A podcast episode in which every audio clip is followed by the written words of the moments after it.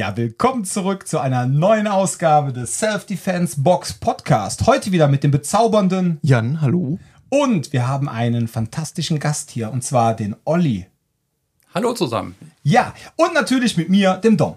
Ähm, ja, Olli. Äh, Olli ist, wie muss, wie muss man Olli erklären? Also, äh, Olli ist. Erklär mal A, Olli. Also, A, ich muss sagen, ähm, Olli ist auch einer unserer Podcast-Stammhörer, ähm, der zeitgleich aber auch hier bei uns in der Self-Defense-Box trainiert. Und witzigerweise, beziehungsweise eigentlich ist das Wiedertreffen witzig, weil Olli und ich, wir kennen uns eigentlich schon unser ganzes Leben. Ja. Wir hatten zwar nie so wirklich viel miteinander zu tun, weil er war der Enkel von meinem ehemaligen Nachbarn und du bist auch ein bisschen älter als ich. Man sieht es mir nicht an, aber es ist Nein, du tatsächlich bist ja. Und ähm, aufgrund des leichten Altersunterschiedes hatten wir zwei damals auch nicht so wirklich viel Überschneidungspunkte, außer wenn du mal bei deinem Opa warst, haben wir vielleicht mal zusammen Fußball gespielt oder mal kurz Hallo gesagt. Aber Ja.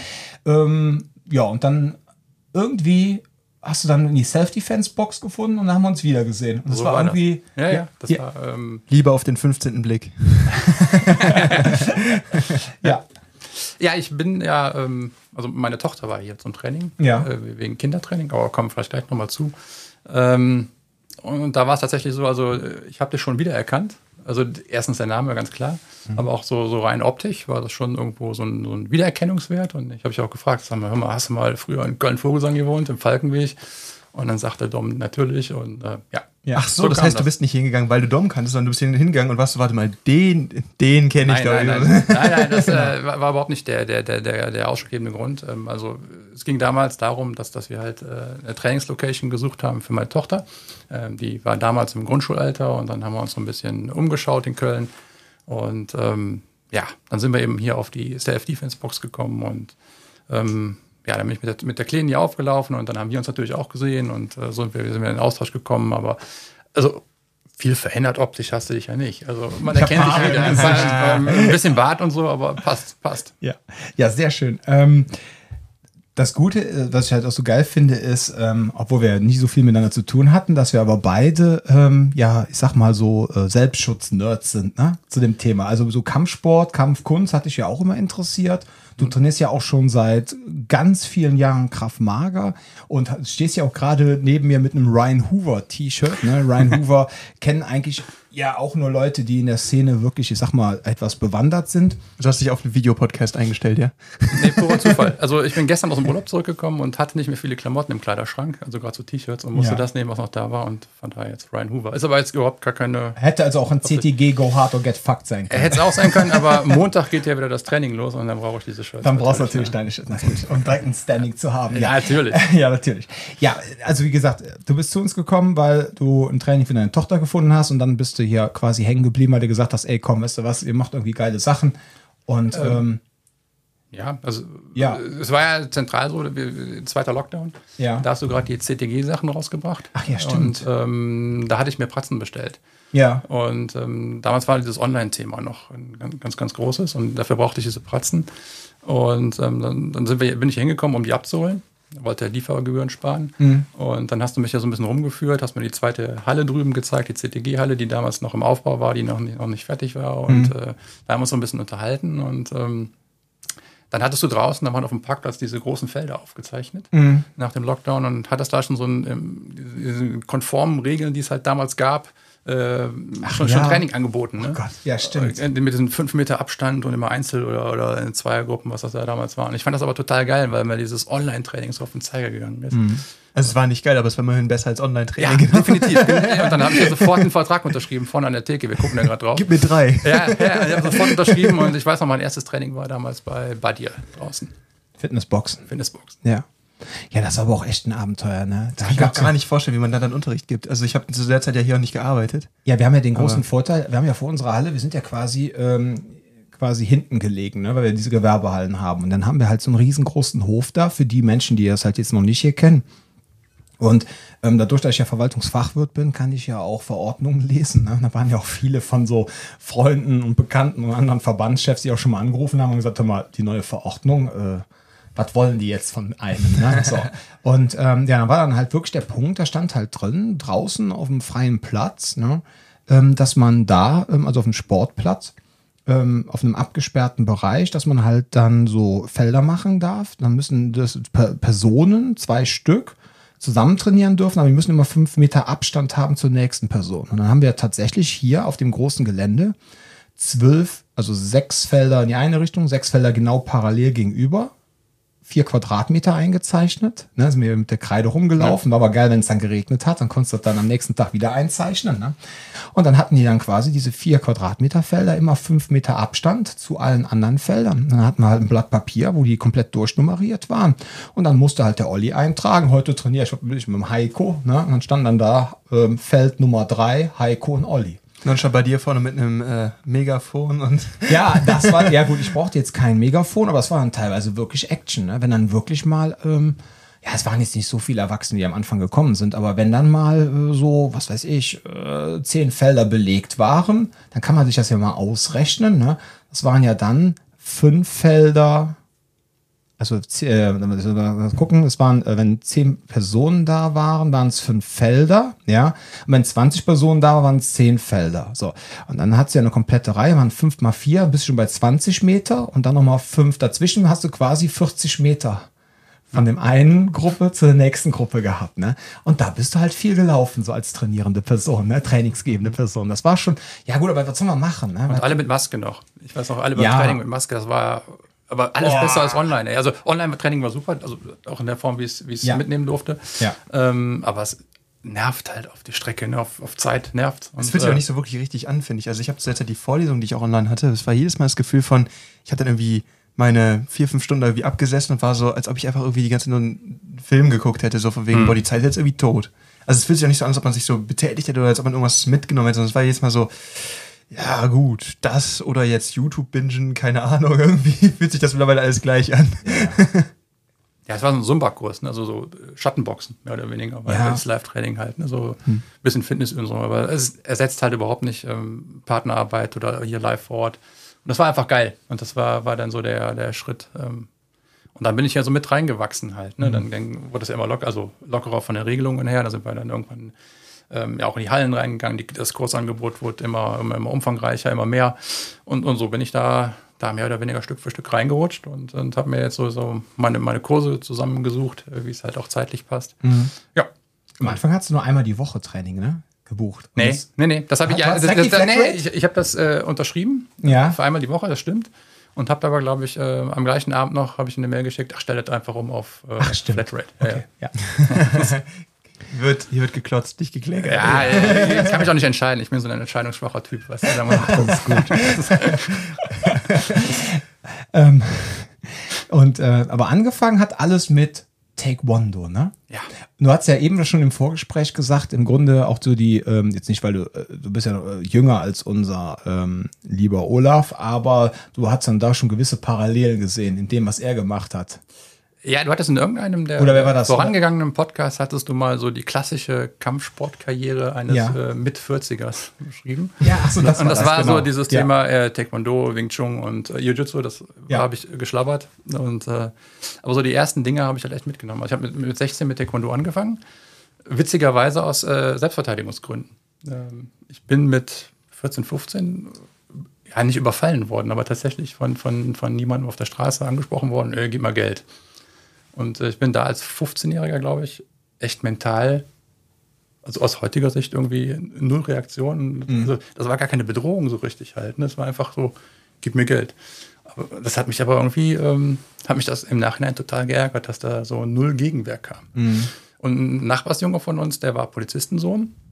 Und der hat mir damals erzählt, ja, die Polizei, die macht ja Taekwondo. Null, keine Ahnung, ob das stimmt oder nicht. Mhm. Ich habe mir halt gedacht, ja, wenn die Polizei das macht, dann muss das super sein. Und so bin ich ähm, zum Taekwondo gegangen. Mhm. Ähm, Gab es bei uns im, im, in der Stadt, in Pulheim wohne ich. Und äh, so habe ich dann mit äh, Taekwondo angefangen. Hat mir also rein selbstverteidigungstechnisch, glaube ich, nichts gebracht. Aber sonst ganz, ganz viel. Also es ist ja so ein, so ein asiatischer Kampfsport.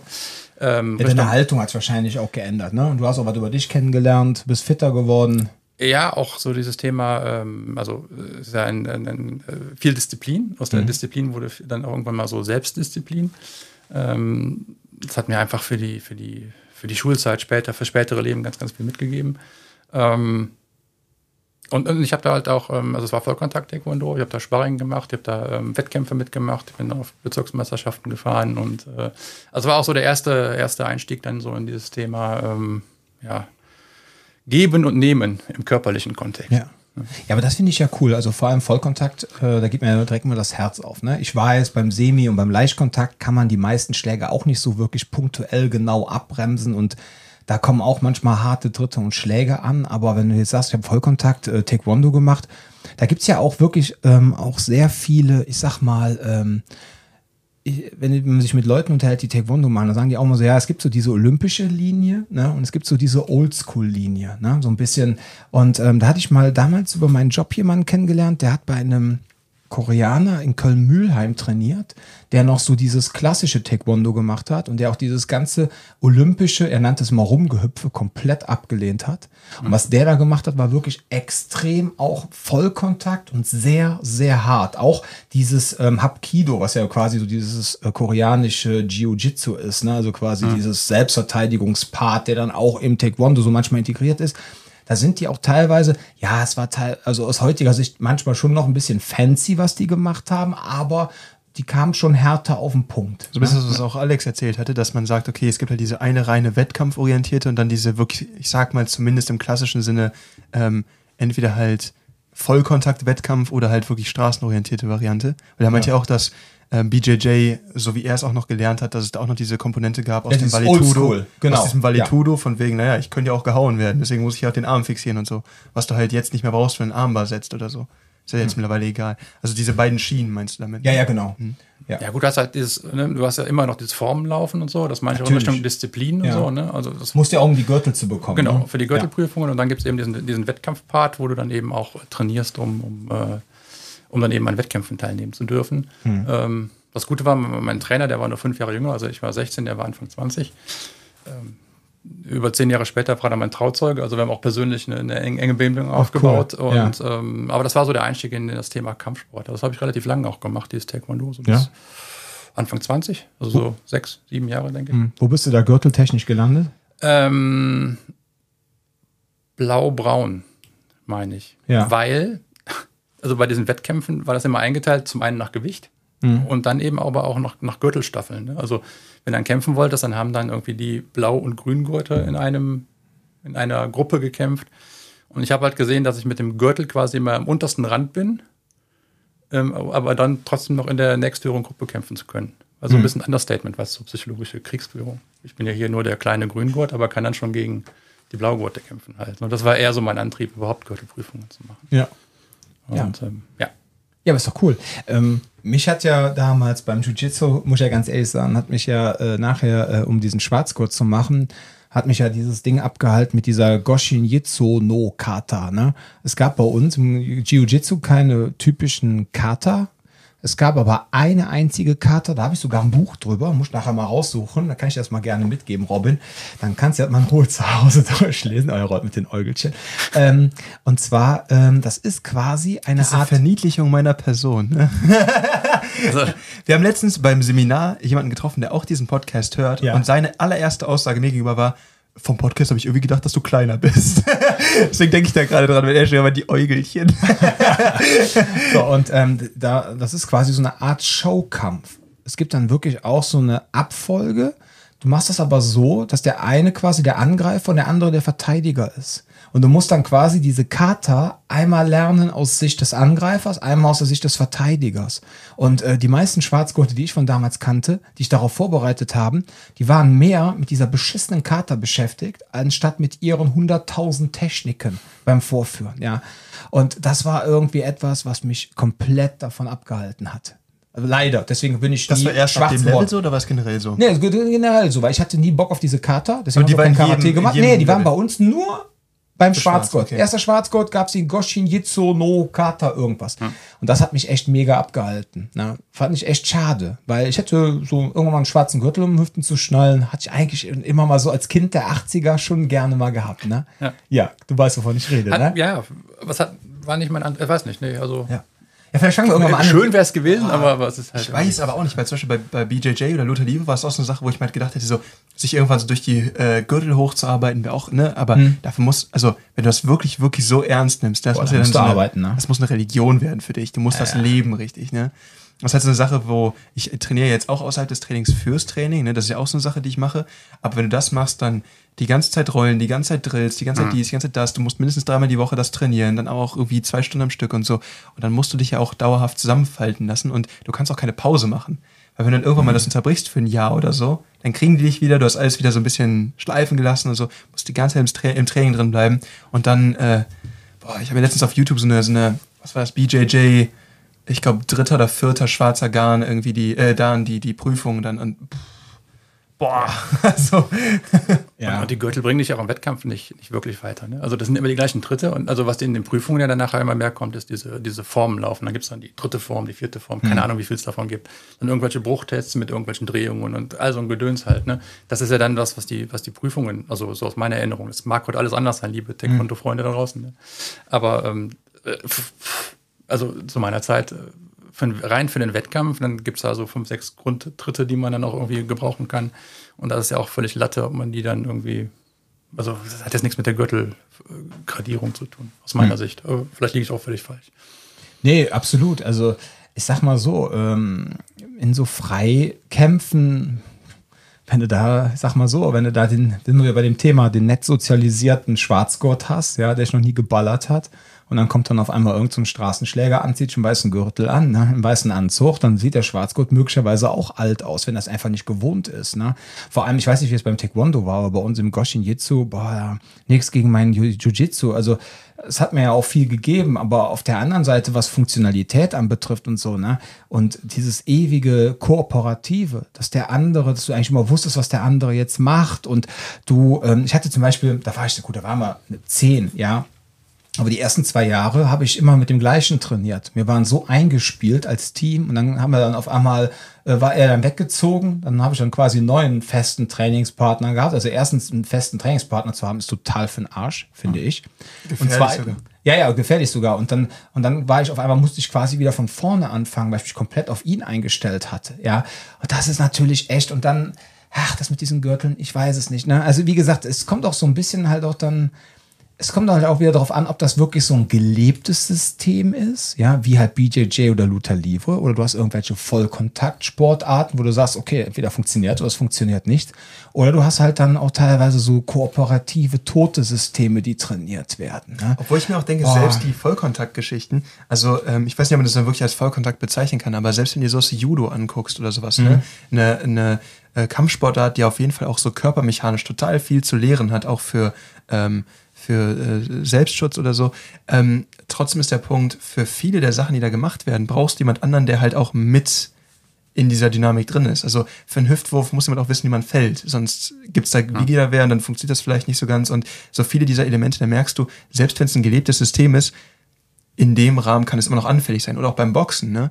Du darfst nicht unterhalb der Gürtellinie schlagen, du darfst keinen Hammer festschlagen. Das war ja bei dem äh, Mayweather-McGregor-Fight dieses Riesenproblem, dass der die ganze Zeit von oben Hammerfists draufgehauen hat und der Schiri dir so, ey, das kannst du nicht machen, so, ne? Mach das noch immer und wir, wir blasen das hier ab, ne? Und der ist so, ich kann da gar nichts für, das passiert einfach, ne? Was taucht der Depp denn auch ab? Wusstest du, dass bis in die 30er, ähm, boah, war es jetzt die Hammerfist oder die Backfist sogar im offiziellen Boxen erlaubt war? Und dann haben die es rausgenommen. Ich weiß nicht mehr, ob es die Hammerfist oder die Backfist war. Hammerfist würde mich wundern mit den Handschuhen, die die haben. Ja, Backfist, der gibt da mehr Sinn. Ich glaube, die Backfist, die war, glaube ich, noch erlaubt bis in die 30er. Einfach so eine. Zuhälterschelle Ja, ja, genau. ja.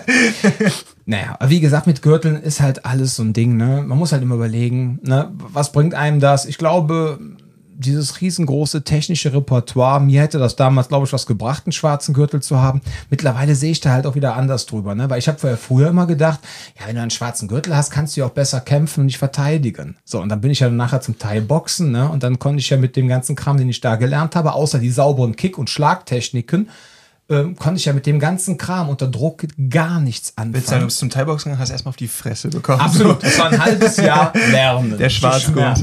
Ja, ja, ja. Na gut, ich hatte ja keinen, aber wisst ihr, was ich meine, ne? Und dann habe ich auch gedacht, wow, naja. Ja, bei mir war es wirklich so, äh, also damals, ich war auch so ein Hibbelkind, ne? Mhm. so in der Schule mit Stillsitzen und meine, meine Kinder, Jugendärztin hat dann immer gesagt, der soll ein Instrument lernen. Dann habe ich mich für Gitarre entschieden. Ich bin aber total unmusikalisch. Also ich mhm. liebe Musik zu hören, aber ich kann selber null Rhythmusgefühl und so. Habe mich dann durch diese Gitarre da gequält. Ne? Mhm. Und dieses Taekwondo tatsächlich hat mir, was das Thema wirklich nochmal, dieses Disziplinthema und auch dieses bisschen Konzentrationsthema, hat mich an, an der Ecke total nach vorne gebracht und davon profitiere ich, glaube ich, mein ganzes Leben schon. Ja. Ähm, also das, das wäre eigentlich der größte Benefit, den ich da rausgezogen habe. Das glaube ich auch. Und auch ihr Lieben da draußen, ne? wenn der Jan und ich schon mal gegen äh, Kampfkunst oder hier Dingens schießen, ne? so ein bisschen oder, äh, oder Kampfsport manchmal. Ähm, es ist immer nur, wir haben immer nur ein Problem damit, wenn dann auf einmal tote unlebendige Sachen als immer noch als Selbstverteidigung verkauft werden. Das ist das, worüber wir uns aufregen. Es geht darum, dass ähm, man nicht eben falsche Sachen, also falsche Sachen unter dem Gesichtspunkt des ja. Selbstschutzes vermittelt und dann ein falsches Gefühl der Sicherheit aufbaut. Richtig. Weil das ist gefährlich. Darum geht es uns. Aber alles, sei es das Thema Charakterschulung, sei es ähm, Techniken lernen, sei es Körperbewusstsein und diese ganzen Sachen, da ist Kampfsport und vor allem auch Kampfkunst eine fantastische Sache. Ne? Da wollen wir auch in keinster Weise in dem Punkt irgendwie, ne? nur eben aus Sicht Selbstschutz und äh, ja, wir machen auch noch Selbstverteidigung. Ne? Letztens hatten wir, hast du das Bild bekommen, du warst im Urlaub in unserer Kraftmager Deutschland Gruppe, ging es dann irgendwie eine Diskussion ums äh, Aikido. Ja, okay. und da fühlte sich dann auch irgendeiner auf den Stips getreten, weil irgendeiner gesagt hat, ey, Alter, ganz ehrlich, mit Aikido in der Selbstverteidigung, boah, da brauchst du aber ein krasses Skill-Level, ja. Und ob das dann immer noch funktioniert, ist die große Frage. Und da war die Person echt hart beleidigt. Ist ja. halt nicht sehr effizient, sagen wir so. Das ist halt der Punkt, den du dabei bedenken musst, zum Beispiel bei den Corbettes, da haben wir ja schon mal darüber gesprochen. Mhm. Du hast sehr schnell jemanden verhältnismäßig brauchbar aufgebaut. Deswegen wird das genauso Militär unterrichtet. Ja. Genau, weil du da eine gewisse Zeit hast. Und hast du, die hast du, um Rekruten auszubilden. Danach musst du halt losziehen. Ja. Dann lässt du ihn in die Welt. Ja. Von Granatensplittern und ja. ne, so. so, und da ist halt der Punkt, du hast nur eine gewisse Zeit. Das ist mein Scharia ja auch immer. Ne? So, ich habe diese Zeit und da muss ich so viel mit denen machen wie möglich. Und ähm, du hast keine Zeit, die 20 Jahre bis zu einem Schwarzgurt auszubilden oder mhm. so. Und ähm, da ist halt die Frage, nur weil gewisse Sachen für gewisse Leute funktionieren, die ein extrem fortgeschrittenes Level haben, ist das nicht unbedingt die effizienteste Art und Weise, auf eine Bedrohung zu reagieren. Ja. Und das ist das, wo wir dann auch drüber, drüber sprechen. Combatives haben da einfach den, ich sag mal, höchsten Kosten-Nutzen-Faktor. Ja. Und das hast du halt einfach bei so anderen Sachen, auch wenn wir über ICCS sprechen, was ja super technisch wird, wenn man das richtig gut kann, heftige Sache, ne? Also gibt's in meinen Augen nichts Cooleres so, ne? Aber auch da, das ist deutlich aufwendiger wieder technisch und deswegen ist das nicht das, was wir direkt an die Anfänger hier herantragen. Ja, absolut. Weil sonst können die auch nichts mit anfangen. Ja. Wir haben und damals da, hat der, der Trainer ähm, hat dann auch so Frauen-Selbstverteidigungskurse am Wochenende in so einem Jugendzentrum. Ja, natürlich. genau sowas, ne? Ja, ja. Und äh, das war aber also in bester Absicht, ne? Also, ja, ne? natürlich. Ne? So, ja. und ich bin dann häufiger mitgegangen. Also wir hatten wirklich relativ schnell auch einen persönlichen guten Draht zueinander. Mhm. Und dann bin ich immer so als Assistent oder als Dummy so mit, ne, und hab dann mit da die Dinge gemacht. Als Assi. Ja, ja, auch, ja, auch dann so um, am Anfang auch um die Technik und am Ende dann diesen, diesen Dummy halt, ne? Ähm, aus heutiger Sicht, ey, geht gar nicht. Ne? Also ja, ehrlich, also hier ein Hebel und Klack und also grottig, ne? Mhm. aber ähm, es war halt nochmal 30 Jahre her. Also, ja, so. absolut. Und dann kam nämlich eine faszinierende Entwicklung und das habe ich ja in den 90ern auch gemerkt. Ne? Dann war nämlich einer unserer, ähm, einer so, ich würde auch schon sagen, technisch mit besten Leuten in damals im Goshin Jitsu Verein, der wanderte auf einmal ab und fing auf einmal mit irgendetwas äh, Fantastischem an aus äh, China. Und zwar mit, äh, fängt, fängt er schon an zu lachen, und zwar äh, mit Wing Chun ja, und fing dann auch an, so die Leute innerhalb unseres Vereins so ein bisschen abzuwerben, so nach dem Motto, ey, pass auf, Leute, das, was wir hier trainieren, das funktioniert alles nicht, ne? Ich gehe jetzt einmal die Woche, zweimal die Woche zum Wing Chun, das ist so geil und überlegt euch das gut, ob ihr euch hier den Scheiß weiter antun wollt und so, ne? Er ist dann nachher aus dem Verein ausgetreten und so, klar. Aber dann kam das halt so Mitte, Ende der 90er auf einmal so dieses Ding mit dem Wing Chun.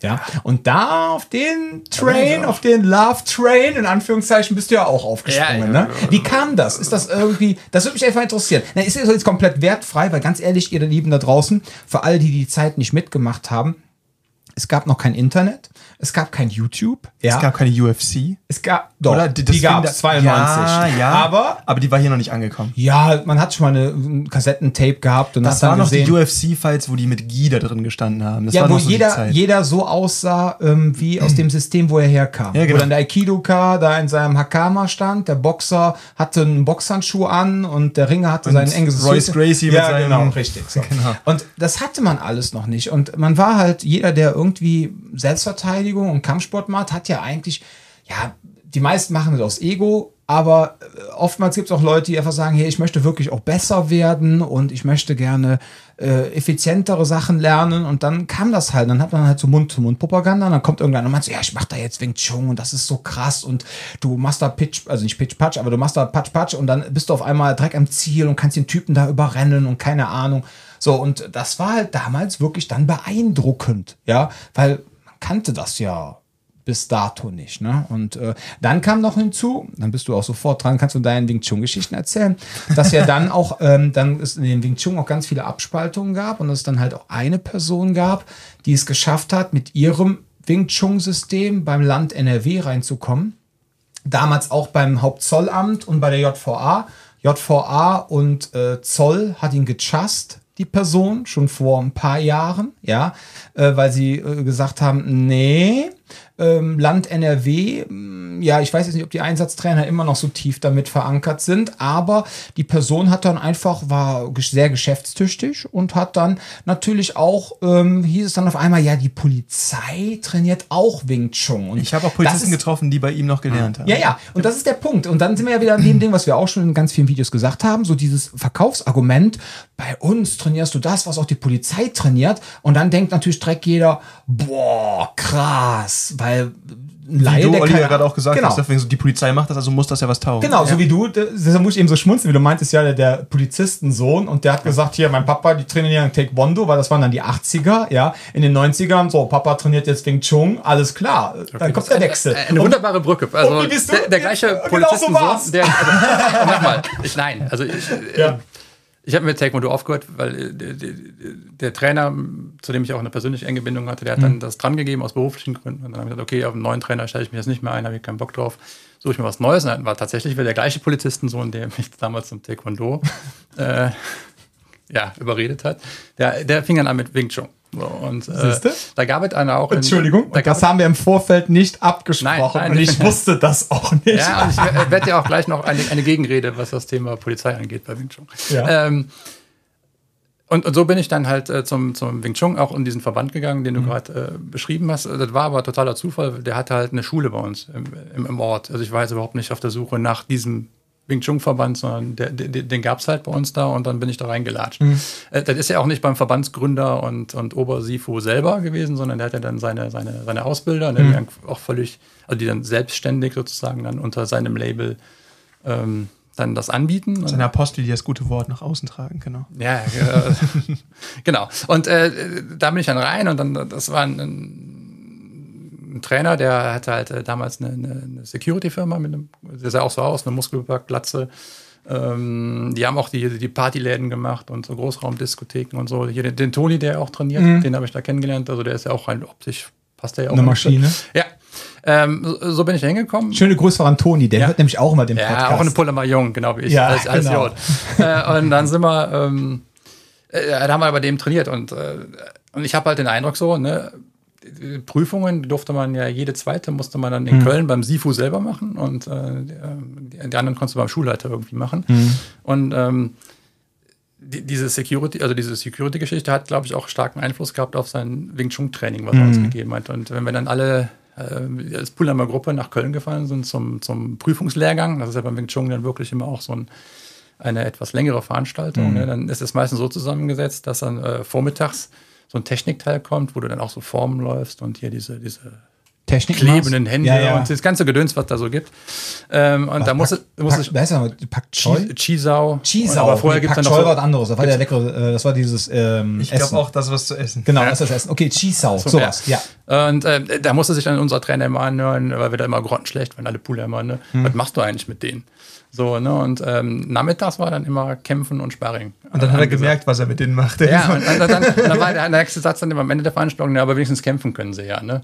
Und dann haben wir immer so diese, diese Prüfungsurkunden bekommen. Und ähm, dann stand dann immer drauf, also hat dann also das Level bekommen, ne? Und manchmal hat es dann einfach so eine Wartezeit, weißt du, dann stand dann drauf, also äh, was am 1.3. war dieser Prüfungslehrgang, ne? Dann hattest du aber ein extra Level erst ab dem 1.9. Und da musstest du dann irgendwie noch so dieses halbe Jahr solltest du nochmal diese Techniken dann nacharbeiten halt, ne? Ähm, aber das war so der, der Weg zum Wing Chun. Ähm, auch, ähm, ich kann auch über diesen Ver Verbandschef überhaupt nichts Schlechtes sagen. Mhm. Charakterlich. Ich möchte auch gar nicht. Nee, nee, also, ne? ein super Geschäftsmann, wie alle im Wing Chun. Ja, und aber auch so als, als, als jemand auch, ich habe ihn als sehr freundlichen, wertefesten hm. Menschen kennengelernt. Und das Thema Polizei, also das, das SEK Köln, und das ist nur das SEK Köln, hm. die haben wirklich bei ihm ähm, regelmäßig trainiert. Die haben äh, auch, ich weiß nicht, ob die feste Trainingszeiten, also der hat die unterrichtet.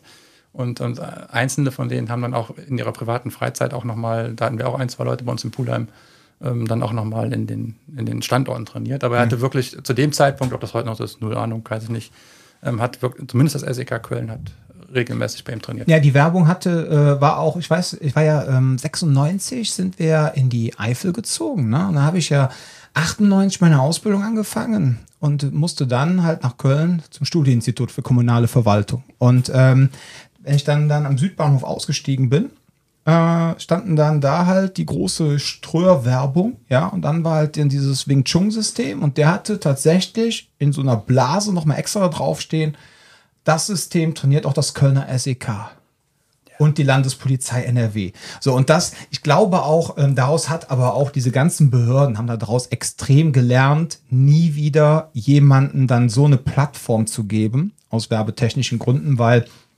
Bundespolizei hat ja auch, ähm, die haben ja bis vor, boah, ich glaube vor drei Jahren, ähm, haben die ja noch sehr viel so äh, Jujutsu gemacht. Ne? Da mussten die sogar die ersten, ich glaube bis Level grün, bis grünen Grad, mussten die ähm, halt auch dann in ihrer Ausbildung, muss auch sagen, der mittlere Dienst bei der Bundespolizei, ähm, nichts gegen die Landespolizei NRW, aber da geht die Post ab. Ne? Also äh, Bundespolizei, mittlerer Dienst, wie die körperlich gedrillt werden und auch was Kampfsport anbetrifft, ja. vor allem die, die in Meckenheim an dem Standort sind, holla die Waldfee. Ich habe ja damals auch Judo bei der Polizei ja. gemacht, das war genau so ein Standort, wo die Und dann haben die denen ja. nämlich Kickboxen beigebracht und Jujutsu. So. Und das hat sich dann irgendwann geändert, vor zwei, drei Jahren ähm, haben die quasi ähm, dann die Gracie-Leute kommen lassen. Die haben dann quasi dieses Gracie Combatives, so hat es sich damals genannt. Mittlerweile heißt es ja Survival and Tactics, ne? Dieses, wo wir auch da mit dem ähm, lieben Alex oh, drüber gesprochen haben, genau.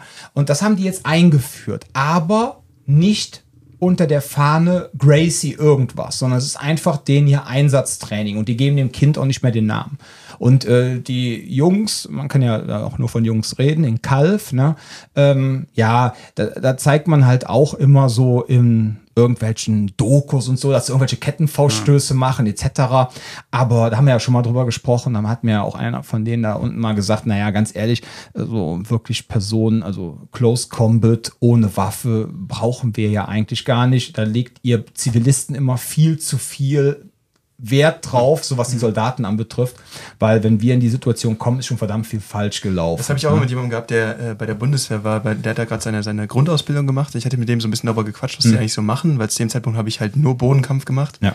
Und hatte ihn halt so gefragt, so was machst du da eigentlich, dies, das? Und er meinte auch so, äh, ja, das ist ja eigentlich gar nicht so wichtig, wie neutralisieren auf 300 Meter Abstand. Und dann war ich so, ja, das ist ja jetzt auch irgendwie ein bisschen albern irgendwie so, ne? Aber okay, also ja. wenn das so deine Sicht ist und es funktioniert so, hey, ne? Aber. Aber deshalb finde ich es total cool, dass die Bundespolizei sagt, weil die dürfen ja nicht neutralisieren. Es gibt vielleicht auch mal Momente, wo die neutralisieren müssen, aber es, ist nicht, aber es ist nicht denen ihre Hauptaufgabe, sondern es geht darum zu fixieren, Kontrolle und Sicherung, ne? Und dass sie dann natürlich sagen, ey, komm, dann lassen wir diese Gracie-Leute kommen und die bilden uns jetzt aus und so weiter, finde ich schon das großartig. Das ist auch schon wirklich ne? geile Scheiße, die die da machen. Also das ist ja, die wissen ja auch, was sie tun. Wenn die dann, cool. so wie wie der Thomas Holtmann oder jetzt der Alex Bayer, wenn man dann in diesem Oldschool äh, Jiu-Jitsu-Bereich ist und man dann auch so diese Valetudo-Elemente reinlässt und nicht so dieses Submission-Wrestling. Vielleicht sagen wir mal ganz kurz für die, die jetzt die Folge nicht gehört haben, Valetudo ist dieses brasilianische Valetudo, alles geht. Ne? Ja. Das ist quasi dieses fast regelfreie ähm, Kämpfen. Ja. Und ähm, da gibt's halt ganz unterschiedliche Ansätze. Ähm, da sind das auch irgendwie Headstomps, das ist alles legal da. Und der Punkt ist halt einfach nur, dass es eben diese BJJ, das kam ja ursprünglich über Jiu-Jitsu auch nach Brasilien rüber, weil halt die, unter anderem die Gracies halt äh, mhm. sich da irgendwie so ihr eigenes System aufbauen wollten und dafür halt die Japaner haben einfliegen lassen. Und äh, dann ist das quasi ja ein Konzept, das auch mit Schlag oder mit, mit, mit, ähm, mit Striking mhm. ähm, irgendwie in, in, in Kontakt gekommen ist. Deswegen muss es darauf angepasst werden. Mhm. Und da kommt halt dieses Oldschool BJJ so ein bisschen her, dieses, naja, ich muss immer damit rechnen, dass ich auch auf die Schnauze bekomme. Deswegen hat das auch bei, äh, bei UFC so früh schon so gut funktioniert. Mhm. Weil genau da kam das her. Mittlerweile hast du halt, wenn du gezielt nur reines Rollen machst. Und damit meint er jetzt quasi Rangeln und Raufen ohne Schlagen auf dem Genau. Boden. Und wenn du das dann nicht gewohnt bist, dann neigst du halt auch dazu, egal ob Luther Livre oder BJJ, dass du dann halt Bewegungen machst, äh, weil du dir ja sicher sein kannst, dass du unter Regeln arbeitest und dass du nicht geschlagen wirst. Wenn dann aber Da ist der solche. Kopf vielleicht mal oben oder genau, so, und der Kopf auf einmal dir oben ein, und du ja. hast ihn nicht abgesichert. Wenn solche Me Menschen dann auf einmal zum MMA gehen, kriegen sie auf einmal die Hucke voll. Ja, die sind, weil sie auf einmal nicht wussten, aber auch wie, ach so, ich kann ja auch geschlagen werden. Ja, Und auch nicht deswegen- notwendig, aber sie machen diese Fehler immer noch. die machen halt diese Genau. Fehler, weil sie so antrainiert haben. Das ist halt das Schöne, wenn die jetzt sagen, pass auf, wir machen jetzt quasi so dieses Oldschool Survival and Tactics Gracie System. Das ist ja auch das, was letztendlich die Polizei braucht. Kontrollieren, sichern, cool, ja. runterbringen. Das ist schon echt cool. Ich habe mir da auch mal das äh, Dings angeguckt, das Handbuch von denen. Das ist echt richtig gut, was sie da machen. Ne? Und das war auch so Ja. Mhm. ein Punkt bei diesem Wing Chun Trainer. Ja. Das war auch, reden wir jetzt von Ende der 90er, Anfang Mhm. der 2000er.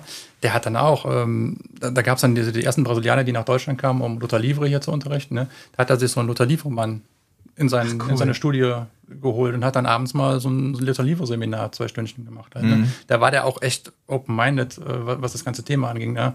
Und er ist auch irgendwann, ist aus dem ganzen Wing Chun-Dings doch ausge, ausgebüxt. Ähm, hat diese ganz andere, beruflich einen ganz anderen Weg eingeschlagen und ist heute echt Lothar Liebe betreibt er. Also nicht als Trainer, sondern als Schüler. Und zwar bei seinem ehemaligen Schüler, der mit mir zusammen quasi Schüler bei ihm war, der ist heute Lothar Liebe Black, Belt. Äh, und da trainiert er mittlerweile als, als das ist interessant. Äh, Aber man muss auch dazu sagen, weil wie gesagt, der Tünn, der hat ja, also der Toni hat ja auch früher auch so mit der Türe gemacht und war ja auch in diesen Kreisen, ne? Ähm, Und es gab halt eine sehr starke Türsteher-Szene, ne? Und ähm, ein ganz wichtiger, den muss man einfach hier erwähnen, ist halt der Andy Konda, ja, mit seinem Luther Livre. Und ähm, der war halt auch, ähm, der gehört ja zu den ersten sieben in Deutschland, die halt mit ähm, Luther Livre hier rübergebracht haben. Da war ja noch der Björn Lagerström dabei, der auch bei uns mal Luther Livre angeboten hat, der Mike Küppers, dann ähm, und dann noch ähm, hier, ähm, ach Gott, wer er noch mal? Der Ramo, nee, nee aus, ähm, aus Düsseldorf, noch ein netter Kerl und noch zwei, drei andere. Und die waren äh, im Grunde, der, das Gros von denen waren ja teilweise Sportstudenten, die dann aber während ihres Studiums nebenbei Türe auf den Ringen gemacht haben in Köln und Düsseldorf etc. So, und das war halt so dieses ganze, ja, Milieu klingt direkt wieder so kriminell, aber so eine Gruppe. Ne, Ja, das von ist schon auch ein Personen. das ist schon eine, eine eine geschlossene Gruppierung. Kultur, genau, Ja, ja, ja. genau. So, und die haben Das dann heißt, halt du kannst, alle, wenn als, als Türsteher und du kommst in eine andere Stadt, so, es ist immer noch irgendwie, die Regeln sind dieselben. Man, Ja. man, man, nicht, dass man sich kennt, aber man weiß, was man so ja betreibt. klar, und es dies und ist das. halt ein Kultur, also, Obwohl, da gibt es auch zwei Riegen, ist mir aufgefallen. Ne? Echt? Du hast so diese, diese, äh, diese Türsteher, du siehst die, äh, gar keinen Nacken, Ohren wie sonst was. Hab letztens hier an einem Club einen Typen mit Quarzhandschuhen an der Tür gesehen, wo ich auch war so, hm, so, ne? Also, Okay. wo du dann merkst, so, es gibt einmal so die Richtung und dann gibt's so die, ähm, die dann auch so dieses sehr professionell, dieses man steht da und bla bla bla und ist freundlich und hm, hm, aber wo man auch merkt, ja, die haben ein bisschen, ähm, die haben ein bisschen auch Kampfsportschulung oder die haben da ein bisschen dies und das gemacht. Aber wenn es jetzt knallt, weiß ich nicht so ganz. Dann wäre ich lieber mit dem Typ mit den Quarzhandschuhen unterwegs. Weißt du, was ich meine? Ja, ja, ich weiß, So, die, die können wahrscheinlich auch besser schlichten, aber im Zweifelsfall so, das ist mir einfach irgendwie aufgefallen. Ich bin jetzt in letzter Zeit hier viel, viel in Köln feiern. Ja. du siehst halt so immer die Türsteher. Und ich habe echt in der gesamten Zeit, die ich hier war, noch nicht einen mit Ringerohren gesehen, ist mir mal aufgefallen. Hatten sie Ich früher alle. Mittlerweile keiner mehr. Vielleicht, vielleicht trainieren die auch alle ihre, das kann auch sein, Ja. ne? aber keinen gesehen. Ja. Also ich habe während meinem, äh, meiner Ausbildung und im Studium habe ich auch mal in so einer Security-Firma äh, als Aushilfe gearbeitet. Kein Bock, Ja. jede, jede Woche woanders zu stehen. Und habe dann, ähm, aber wenn, wenn die so Not am Mann hatten, haben die angefragt. Ne? Der, der damalige Freund meiner Schwester war auch in diesem, in diesem, in diesem Beruf tätig. So rutscht man in sowas auch rein. Ne? So Und, überall, äh, ja, man und, kennt jemanden, den man kennt. Ja, und dann äh, war das tatsächlich auch so. Da habe ich hier in der Live Music Hall ähm, irgendwie dann gestanden. Und dann ging es dann morgens um vier, dann die Leute da irgendwie rauszukacheln. Ne? Und dann war dann so einer mit ja, einem leichten Alkoholpegel und ich habe dann den gebeten, den Raum zu verlassen und so. Und dann guckt er mich an und sagt, ja, du bist ja weder groß noch stark. Ne? Und dann sage ich ihm, ja, aber guck mal, irgendeiner zahlt mir Geld dafür, dass ich hier stehe und mit dir rede. Ist das nicht Street Cred? Ja, und dann, und dann, und dann, und dann kannst du so sehen, wie in diesem besoffenen Kopf einmal so der Denkapparat anfing. Ne? Der guckte so, dann klopft er mir auf die Schultern, du bist in Ordnung und ist rausgegangen. Ja, ja, da hast du doch professionell mit deinem Job, hast du alles richtig gemacht. Genauso, genauso das hatte ich ja damals aber auch. Das war, da war ich noch echt jung. Da war ich so 18, würde ich sagen, als ich das gemacht habe. und dann stand ich irgendwo. Vom Krieg. Vorm Krieg, genau. Und dann stand ich auch irgendwo und dann war auch jemand, der so, so, ähm, der hatte dann im Abend irgendwie ein Mädel kennengelernt und das Mädel fand das irgendwie interessant zu sehen, was passiert, wenn sie uns jetzt gegeneinander versucht aufzuwiegeln. Und ich war Ach, da sowas, ja. viel zu professionell für, ne? Aber ich wusste auch gar nicht, weil sie kam erst mit den Orten an, Worten an, von wegen so, der hätte sie gerade irgendwie belästigt. Und da war ich so, okay, muss dann erstmal abpassen, so, weil wenn das wirklich so ist, ne, dann hätte ich jetzt gerade einmal das Walkie-Talkie in die Hand genommen und dann wär, hätten wir den jetzt zu viert rausgetragen, so, ne? Weil also, das hätte ich nicht alleine gemacht zu dem Zeitpunkt. ist klar. So, ist auch nicht mein Job. Musst du ja und ähm, dann war es so, dass ich da halt stand und musste erstmal so ein bisschen ne, gucken, was ist da so. Und dann hat sich in dem Gespräch ergeben, nee, die fand das einfach nur, die fand den Gedanken geil, dass wir uns da jetzt ballern irgendwie so, ne? Das wollte die irgendwie provozieren. Dann fing die auf einmal an, mir so auch unter dem Jackett rumzugrabbeln und ich so, so, hey, hey, hey, mach mal halblang hier, ne? Und da hast du gemerkt, dem Typen auf einmal, also das fand er dann nicht mehr so gut, ne? Und vorher war er nämlich so, ja, ja, alles gut. Und sie meinte dann halt so, ja, ähm, du siehst jetzt gar nicht so, hm, hm, hm. und er meinte so, aber der hat doch bestimmt eine Kampfsportausbildung. Da ist dann direkt dieser, dieser, Ja, diese dieser. Sprung, was Ja, ich ganz ja. witzig finde, ne? aber da hast du recht, ne? wenn du dir da dahingestellt wirst, ist aber auch nicht mit allen so. Also ich habe auch Leute getroffen, die auch in der Sicherheit gearbeitet haben, wo du merkst so, ja, die haben jetzt mal gar nichts gemacht, die haben einfach nur die Ausstrahlung. Ne? Ja, aber ja. mehr Glück als Verstand vielleicht auch. Also ganz ehrlich, da waren ja auch so hier so Sommerfest der Kölner Karnevalsgesellschaft. Ne? Ich konnte halt drei Sätze gerade aussprechen der hochdeutschen Sprache. Da hat man mich dann auch dann hingesetzt und hat dann eben, äh, ja, das war dann eher so die, die am Geisbockheim die Spaziergänger zu sagen, ja, ist heute geschlossene Gesellschaft, gehen Sie mal weiter. Ne? Und Hochdeutsch musste das auch nicht sein. Aber ja, äh, Kölsch kann ich ja auch als zweite. Zweitsprache. ja. du bist bilingual unterwegs, ja? ja, ja und dann, aber tatsächlich gab es dann auch so Dinger wie, äh, wo es dann eben auch, was ich, irgendwelche Z- Zelte oder Abi-Feiern oder so eine Scheiße, also wo es wirklich dann auch ähm, aus heutiger Sicht äh, in, im Leben nicht, sind auch andere Zeiten, ne? würde ich Ja, heute absolut. auch definitiv nicht mehr machen.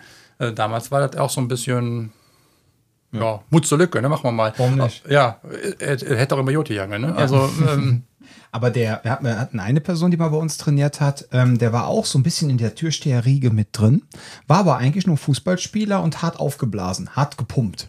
Und er meinte immer so, ja gut, wenn ich dann mit meinem Meter 90 und Meter 90 breiter stand, ja, hatten die Leute sich so eingeschissen, hat sich keine, keine Person getraut, da irgendwie rumzumucken. Ich habe mir nur immer gedacht, meinte er immer zu mir, wenn jetzt mal einer kommt Ja. und schaut hinter meine Fassade und merkt, dass das zwar alles ehrliche Muskeln sind, aber der Kampfgeist gar nicht so groß ist, wie die Leute einem aufgrund meines 50er Oberarms unterstellen. Und jetzt kommt einfach nur einer, der, auch wenn er 20 Kilo leichter ist, der nur ein bisschen gut boxen kann. Hätte mich jeder auseinandergeholt. Ne? Das ich rede jetzt aber nicht, ich rede jetzt nicht von den harten äh, Ringer-Türsteher-Typ, die meine ich jetzt in keinster Weise. Die hätten alles auseinandergepflückt. Die sind- sondern ich rede jetzt wirklich so von diesen, ich bin jetzt einfach nur hart trainiert, habe aber keinen Kampfsport-Background und stehe einfach nur so als Galionsfigur zur Abschreckung. Die ne? Jungs, die ich auch immer gerne die Testotorms nenne. Das ist so, wo du merkst, okay, aufgepumpt, aber dann, ne, so, so. Und da ist halt der Punkt, so ein Ringer, ne, das sind wirklich gefährliche Männer. Das darf man halt auch einfach nicht so kleinreden, ne? Ringer ist das ist Schlimmste, was dir passieren kann. Das ist wirklich so auf der Straße. Eine Boxen ist wirklich schon scheiße, aber Ringen ist, glaube ich, Ja. nochmal wirklich übel. So, und da denke ich mir halt immer, wenn du da an jemand gerätst, ist immer meine Sorge von wegen, also nicht, dass ich mich irgendwie rumlaufe und keile oder sowas, ne, aber ähm, dass da einfach so ein, so, ein, so ein- so ein Thema ist, stell dir vor, du gerätst dann auf einmal an jemanden, der dich dann anprollt, ne, vielleicht irgendwie angetrunken, vielleicht auch immer, und dann kann der auch noch was. Ja. Was ich was ich nicht glaube, dass es so ein häufiges Problem ist, aber gibt es immer wieder, weil dann ist es Profilieren in der Gruppe und dann kann der zufällig noch was und dann hast du ein Problem. Ja, definitiv. Also das ist ja das, ne? Also ähm, es ist äh, war es auch rückblickend äh, im Leben nicht mehr. Also da, da, da wäre ich. Äh, aber damals war das auch vom, vom, vom Kopf her ein ganz anderes Herangehen. Also eher viel, viel unbedarfter, viel, viel unreflektierter. Ähm, ich weiß auch gar nicht, man ist dann auch irgendwie, also ich war zumindest irgendwie anders unterwegs, was, Ja. was den Freundeskreis vielleicht auch angeht, äh, in, in, in, in, in, wie man sich so bewegt hat. Ne? Also das, das ist immer so, ich bin viel zum Fußball gefahren, früher Auswärtsspiele FC, Heimspiele FC. Ähm, da, da kommst du halt auch in Kontakt mit, mit Gott und der Welt, sag ich jetzt mal. Ne? Und, ähm, irgendwie, Vor allem mit der Welt. ja, man baut sich da also. ne, das ist, ähm, das ist jetzt auch so ein bisschen nostalgisch rückblickend, weißt du, so die ja. alten Männer erzählen jetzt mal Ja, mit ja. seinen grauen Haaren hier. Ist so, ne? aber ähm, ja.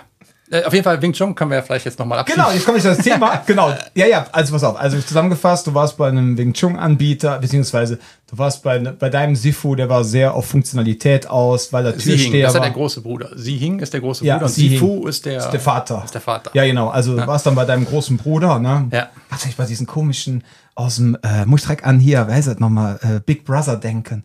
Der Jürgen, der damals das Lied gesungen mit dem Slatko, Ja, ja, großer genau, Bruder. großer das war doch auch die ja, Zeit. ja, ja, Großer Siehing. Ja, okay. Ähm, ja, äh, für die Leute, die schon Ja. älter sind, die wissen jetzt, wovon ich rede. Ähm, Ich bin, ich habe Genau. gar keinen Plan. ähm, ähm, erklären wir dir gleich. Ich grinse einfach nett und Genau. denke so. Ja, das ist- Benjamin ist okay. Aber Immer ist beleidigt, wenn ich Eu- Eulchen sage, weißt du? Unser Täubchen. Ja. So, äh, das junge Ding. So, nee, aber du hast einen ähm, Siegen gehabt, also einen Seafood-Trainer, äh, nee, Seafood-Trainer, einen Wing Chun-Trainer, der sehr auf Funktionalität gelegt hat, der schon über den Tellerrand geguckt hat, der auch funktionales Bodentraining eingebaut hat, etc. Jetzt ist aber meine Frage, wenn ihr eigentlich schon so ein cooles Wing Chun, wenn du Glück hattest und hattest jetzt wirklich so ein cooles Wing Chun und nicht so ein ja, ich will jetzt nicht sagen No-Touch Wing Chun, aber du weißt, was ich meine. Gibt ja auch sehr viel Mist, ne? So, vor allem was Menschen, die auf Burgen leben, unterrichten. Ähm, ja, ähm, die Frage ist jetzt, wie bist du zum Krav Maga gekommen? War das dann der nächste Schritt? War da, war da immer wieder der. Polizei? Immer noch. Nee, es war Ich hab schon wieder angerufen. Du, mal, ich bin jetzt beim Wing Chun raus. Die bei der Polizei fangen jetzt an, Krav Maga zu trainieren. Also und du so, okay. Nein, also der, der, der, der, der Wing Chun Trainer ist dann, hat sich beruflich anders orientiert. Ja, ah, hat's ja Hat gesagt. dann, genau. Dann hat der Toni Mhm. tatsächlich nochmal versucht, auch eine, so eine Wing Chun Schule weiterzuführen. Äh, nicht im gleichen Standort, sondern in, in, in Hürth. Ja. Ähm, das habe ich schon so ein bisschen bei ihm, also so, wenn er das Training nicht geben konnte, mit ihm zusammen versucht, Mhm. da so ein bisschen die Dinge. Aber das haben wir auch nicht lange gemacht, also auch wegen, wegen Hallen und all so ein Gedöns. Also war dann irgendwie Wing Chun war tot, weil mangels Trainingsmöglichkeiten, Ja. also ohne sich großartig zu bewegen. Halt. Ja. Dann bin ich erstmal nach äh, Frechen äh, zum Boxen, Boxen und Kickboxen habe ich Ach so, im Kampfsportcenter Frechen. Frechen, genau, beim lieben Frankie. Ja. Ähm, damals beim, beim Stefan. Genau, Da hatten wir auch viel Kontakt. selig. Hatten wir auch, ja. Haben wir viel Kontakt nach Euskirchen Ja, zum, zum Backer, Backer. Mhm. Ibo und äh, Biers. Äh, weil der Stefan, mit dem ich damals da ähm, Boxen trainiert habe, ähm, ja auch auch- einen euskirchen Boxkampf gemacht. Das war weiß, so, boah, da war- 2,7, 2,6 rum, 2,7 da war so. äh, René Weller noch, hat einen Showkampf gemacht. Ja, genau, gegen einen von unseren Leuten, Ja, genau. mit, so einer, mit so einer kurzen Ja, ja. Hose. Auf der René Veranstaltung habe ich abends die Musik gemacht. Echt? Ja. Und alle so, kannst du in The Eye of the Tiger spielen? Jeder Kämpfer so und ist so, boah. Ja, und da war ich mit meiner Frau. War ich, äh, war ich 24. Mal in The Eye of the Tiger laufen Ja, ja. lassen an dem Abend. genau, Bei jedem Boxeinlauf. Genau. Und da hat äh, Stefan eben dann auch noch gemacht. Also äh, mit dem habe ich viel Box für Kickboxen gemacht. Und dann war es dann, ähm, aber irgendwie habe ich mir so die, die Sinnfrage ist dann auf einmal gekommen. Also 2008 war das. Ähm, so nur dieses Training, wofür trainierst du jetzt eigentlich? Ähm, äh, In den Ring zu steigen ähm, mit, mit, wie alt war ich? 33, äh, 32. Ähm, dann mit irgendwelchen 18-, 19-Jährigen, also, war, war jetzt keine Perspektive, die sich irgendwie so gut angefühlt hat. Ähm, dann habe ich mir überlegt, ja komm, ey, machst jetzt, also resozialisierst du dich jetzt einfach mal wieder. Ähm, suchst jetzt mal wieder so einen Sport. Ich habe in meiner Jugend gerne Basketball gespielt, hatte ich mir schon so eine Freizeit-Basketballmannschaft äh, gesucht. Ne? Dann lässt du mal diesen ganzen Kampfsport-Scheiß, weil dann immer diese blauen Flecken und tut ja auch alles weh. Ähm, und dann kam tatsächlich 2008 auf, ähm, auf dem Fernsehsender der RTL, gab es immer so ein, eine lokale äh, ja, 15 Minuten Nachrichtensendung. Ähm, das hieß hier in, in Nordrhein-Westfalen RTL West. Und die haben äh, dann einen Bericht gezeigt über ein, ein Kraft-Mager-Training hier in Köln. Ähm, das war damals ein IKMF-Standort. Und da wurde dann so der Instructor interviewt und dann wurden da die Trainierenden und da war so ein bisschen Einblick ins Training. Ne? Und da habe ich mir gedacht, boah, das ist ja cool, ey, so, ähm, hast du denn den Sinn, weißt du, du hast nicht diesen sportlichen Wettkampf, wo du irgendwie sagst, irgendwie. Und dann habe ich diesen Instructor damals angeschrieben, äh, weil, ähm, wie gesagt, ich wohne außerhalb von Köln und je nachdem, wo das in Köln gewesen wäre, wäre das für mich jetzt auch von der, von der Fahrzeit irgendwie total unattraktiv gewesen, wenn ich dann zur Hauptstoßzeit zwei Stunden da irgendwie hing. Aber das passte alles und dann habe ich mich da tatsächlich 2008 zum Probetraining angemeldet, ursprünglich mit meiner Frau gemeinsam, die da auch hingehen wollte. Die hat bis heute kein einziges Training äh, besucht. Aber Ja. ist noch angemeldet. Nee, nee, die ist noch nicht angemeldet. Die ist, die ist, weder, die ist weder mit zum Probetraining. Also Ach das, so, okay, Nee, nee, nee, aber es war immer der Plan. Ich habe äh, heute in Vorbereitung auf diese Sendung Ja. äh, nochmal die alten Mails raus. Es war am 20.07. habe ich diesen Instructor angeschrieben, äh, 20.07.2008. Und hat dann noch eingeschrieben, äh, ja, meine Frau und ich würden gerne. Antwort war, ja klar, kommt doch vorbei, äh, sagt man einen Termin. Hm. Dann war dann der Termin irgendwie 31.07. irgendwie sowas. Und dann habe ich noch zurückgeschrieben, ja, komme ich, aber ob meine Frau mitkommt, weiß ich nicht. Also sie ist definitiv nie mit da gewesen. Ähm, aber ich bin zum Probetraining und bin seitdem dann, dann äh, beim Kraftmager hängen geblieben. Ähm, Mhm. Die Begrifflichkeit hatte ich eigentlich nur mal gehört hier aus dem Kampfkunstforum, hat es ja auch schon mal erwähnt. Ja, in- das Kampf in einem der- KKB, Kampfkunstsport. Ja, das war ja so damals der Hu, ne, weiß Ja. als letzter Schluss. Wobei Kraft Mager ja in den, am Anfang auch wirklich, finde ich, positiv da weggekommen ist mit, Ja, mit ja. den ganzen Dingen, die da so beschrieben wurden. Äh, Da hatte ich das Wort schon mal gehört und Mhm. so ein bisschen was, äh, ja auch was Mystisches. Oh, das ist knallhart und die Israelis Ja. und all sowas.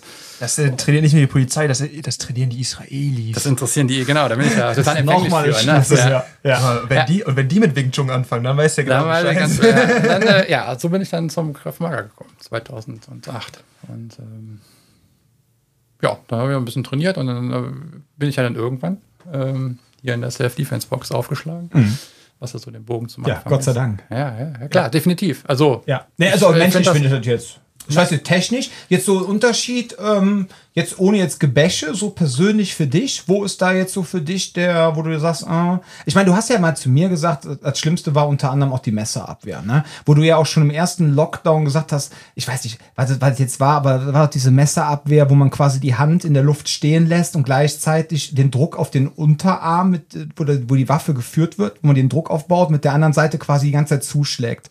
Und die andere Person dann quasi in der Person, in der Position mit dem Messer quasi dann verweilt. Ja, Ja, und ja. so jetzt mal ganz grob, es sieht jetzt, ja, es klingt jetzt ein bisschen läppisch, aber das war ja einer der Gründe, warum du auch angefangen hast und hast gesagt, ah, da muss da was anderes geben. Und dann hast du ja angefangen mit Ryan Hoover, hast da den dann gefunden, mit diesen ringerischen Elementen. Ne? Ja, ich und warst dann ja, Entschuldigung, du warst ja dann auch dann relativ glücklich, dass wir dann auch, falls möglich ist, dann auch gerne diese ringerische Kontrolle übernehmen über den waffenführenden Arm, anstatt dann den in der Luft zu halten. Ja, also Ja. zwei Punkte. Ich war schon immer ähm, interessiert auch an, an, an anderen Mhm. Dingen. Ähm, da finde ich, hat dann Corona und Lockdown viel möglich gemacht, weil Mhm. viele Leute viel online gestellt haben, was vorher nicht so war. Ne? Auch so Ryan Hoover, der in Amerika rumturnt, Mhm. der schon immer auf YouTube was gemacht hat, aber ich finde, das hat dann in der Corona-Zeit nochmal viel mehr Andere zugenommen. Auch- Wahrnehmung, ja, ja. Auch hatten nochmal Sachen, zu die, tun. ja, nee, auch so Sachen, die man dann auch käuflich erwerben konnte, teilweise, Ja. um einfach um, um, um, Geld zu verdienen. Ne? Der Mhm. hat auch so ein Messerprogramm ähm, Edge of Reality hat er veröffentlicht, das konnte man dann, das habe ich auch gemacht, habe ich mir mal gekauft. Ähm, aber ich habe mir generell schon immer auch andere Sachen angeguckt. Es gibt ja auch viele Leute wie, wie Leo Offenbach, wie, wie, ähm, Ja, eine wie, Maschine. Boah. wie ähm, Ja. ähm, hier auch Ron Engelman. Das waren alles Ja. früher, ähm, ähm, die waren in einem großen Verband Mhm. bei, The Source, ne? Und haben, ähm, äh, sind ja dann aus diesen Verbänden rausgegangen, aus verschiedensten Gründen. Mhm. Sind ja auch teilweise aus welchen Beweggründen die auch immer hatten, haben diesen Verband ja auch massiv kritisiert, ob Mhm. sie immer mit allem recht waren und ob ihre Alternativen dann immer die besseren waren. Pff, aber trotzdem hat es mich immer interessiert. Es hat mich immer schon interessiert, was andere sagen, also äh, Meinungen zu hören, ne? ohne dass Mhm. Ja. ich jetzt für mich annehme und sage, oh ja, der, der hat aber jetzt recht oder Mhm. so, einfach nur sich ein Bild zu machen. Und äh, so für mich der heilige Gral in diesem ganzen Selbstverteidigungsthema also, ähm, ist halt tatsächlich dieses Messer, Messer-Thema. Ne? Und ähm, da finde ich halt, also das ist jetzt wieder so das, was, was jetzt vielleicht große Kraft-Mager-Verbände machen mit diesem, mit dem äh, Outside-Block und äh, das ist jetzt, aber da gibt es auch andere Dinge, die finde ich jetzt auch, selbst was Ryan Hoover mit seinem Edge of Reality macht. Das Es sind- gibt kein perfektes Ja, eben, System. genau. Das, Das ist das es. Ding. Ja, genau. Ich, ich habe das auch gerade nur erwähnt. Das war jetzt kein Gebäsche gegenüber diesem Verband. Es ging mir Nee. jetzt einfach darum zu sagen, weil da haben wir auch schon wieder eine Parallele.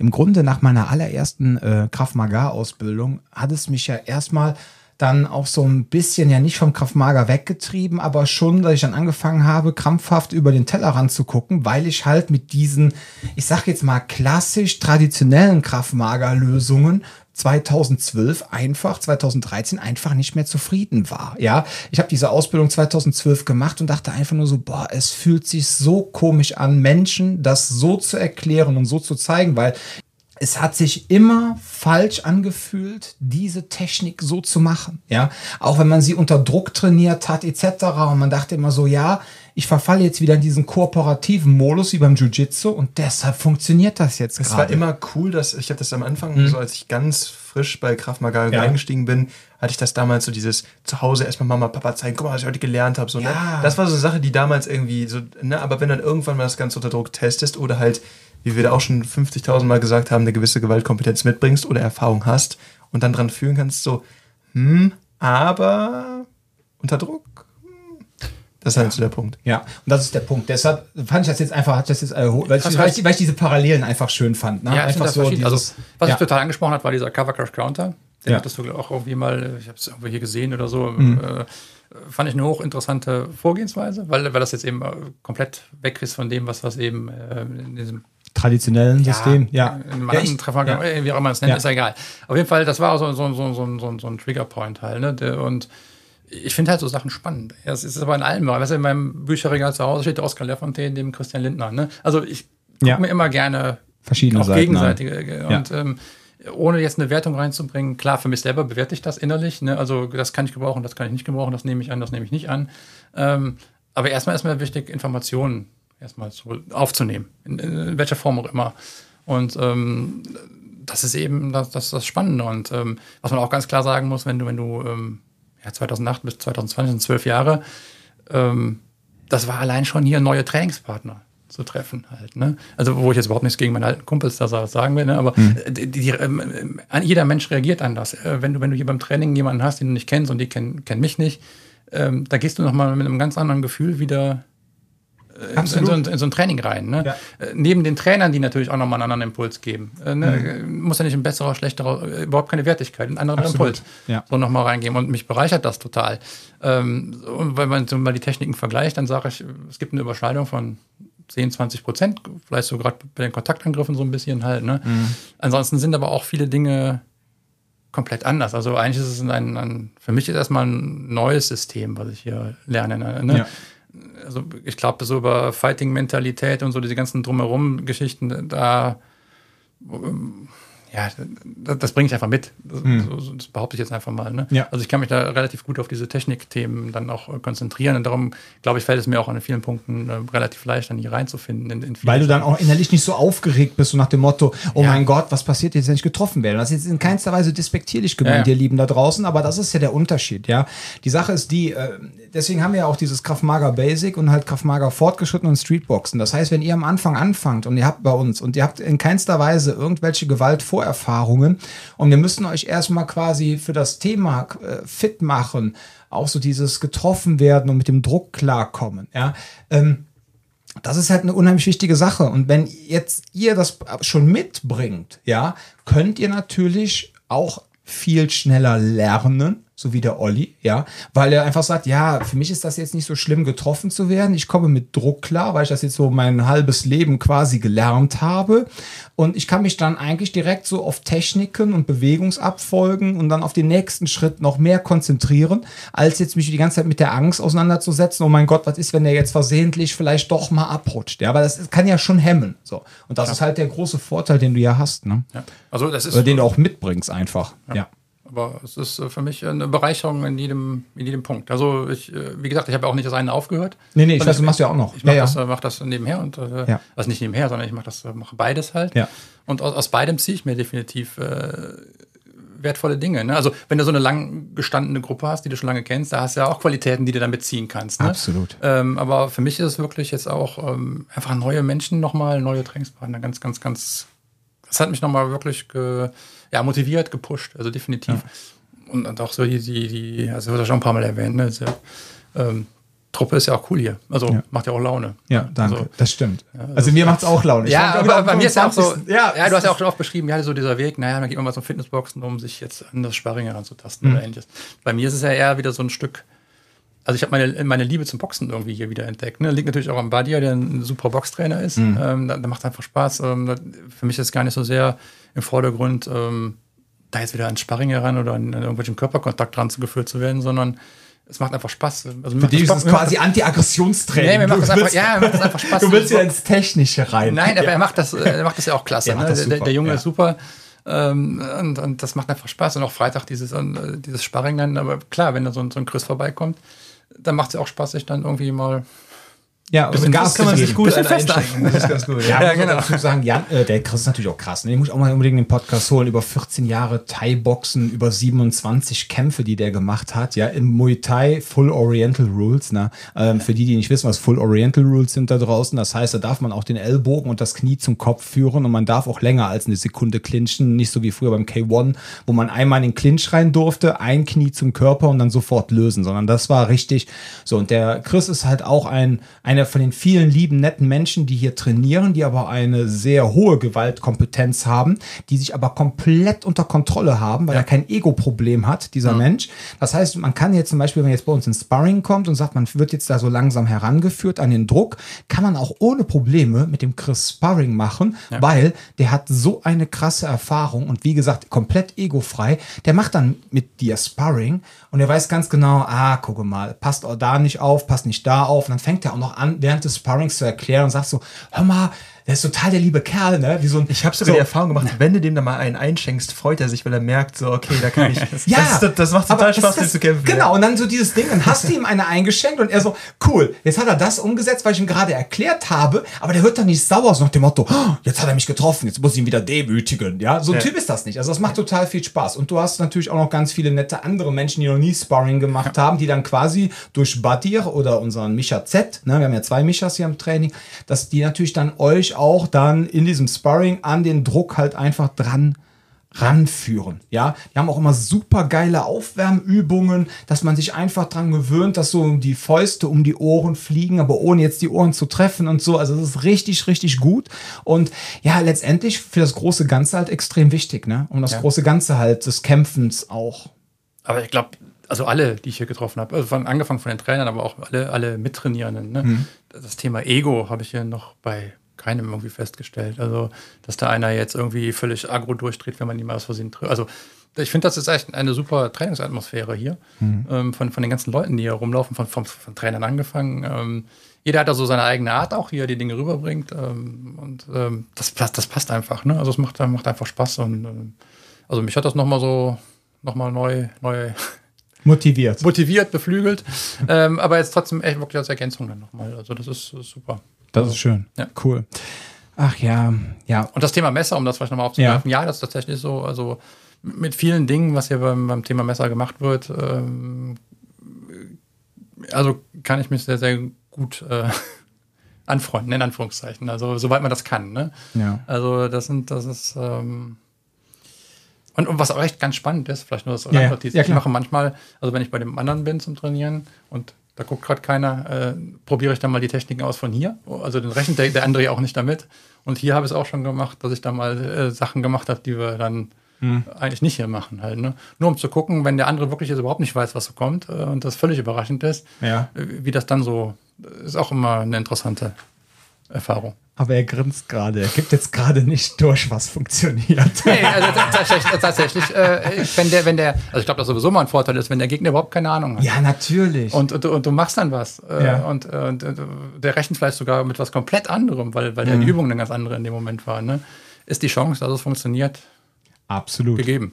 Der Punkt ist nur der, ich sage mal so, man darf nicht immer nur von Goofies ausgehen, die angreifen. Ne? Nein. Und deswegen finde ich es aber teilweise nicht, ich bin losgelöst von dir, lieber Olli, aber deshalb finde ich es auch immer so krass, wenn die dann auch so aus Israel kommen und sagen dann so, ja, wir machen das so und so, weil wir haben ja da so und so viele Anschläge am Tag und sowas und wir bringen das auch unseren Soldaten bei. Und dann denkst du so, okay, krass, äh, die werden von keinen Goofies angegriffen, die halt auch darauf eingestellt sind, dass sie jetzt gleich vielleicht hops gehen etc.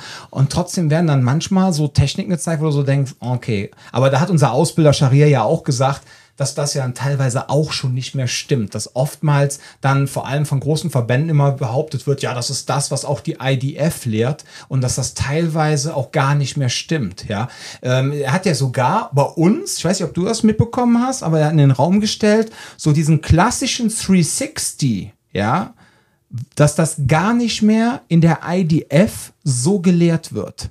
Dieses klassische, ich mache hier mein, äh, hier mit der einen Hand blocken und mit der anderen Hand ins Gesicht schlagen. Aber Würde es 360 zum ist, Beispiel, ist 360 immer auch dieses direkt mitschlagen, weil ich habe 360 damals auch gelernt, aber ohne das Schlagen. ja, das ist der, dann ist es so ein, ein Spear.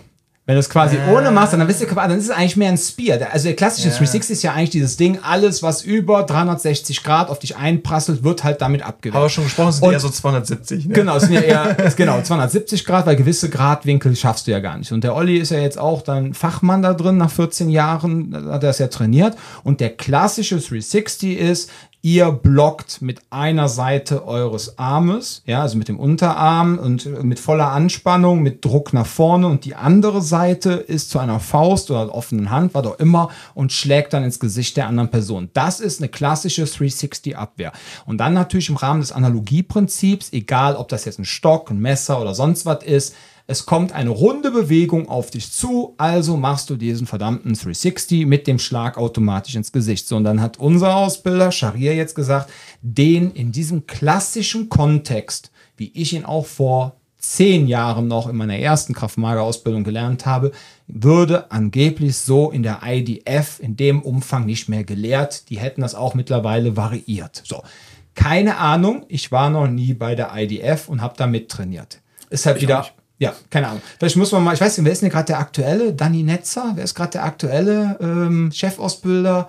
Ich weiß nicht, man müsste mal Run Nakash fragen, der hängt ja mit denen immer unter einem, der war ja früher, 2007 bis 2012 oder so, war der ja Chefausbilder ähm, und der hängt auch mit dem Danny Netzer immer rum, der, die machen ja dieses, ja, heißt das nochmal, X-Fighting Kraftmager.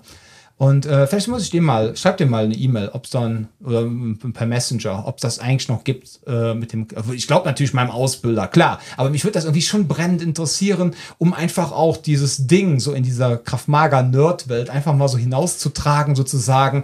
Es gibt keinen klassischen 360 mehr bei der IDF, weil dann ist nämlich dieses ganze trainiert bei der Quelle und trainiert das, was auch die IDF trainiert, ist auf einmal hinfällig. Ja. Wobei, ja. selbst die Quelle die Quelle ist Source? Hat, äh, ja, äh, selbst da äh, gibt es ja auch Abwandlungen vom 360, äh, tatsächlich auch so ein Cover. Ja. Ähm, also der ist auch in diesem Curriculum, das mhm. gibt. Äh, also ich habe übrigens auch nie eine Levelprüfung oder ähnliches ja. überhaupt jemals. Ich bin auch kein Verbandsmitglied. Also ja. ist auch völlig egal, aber natürlich ist das Curriculum. Ähm, ist ein freier Kämpfer.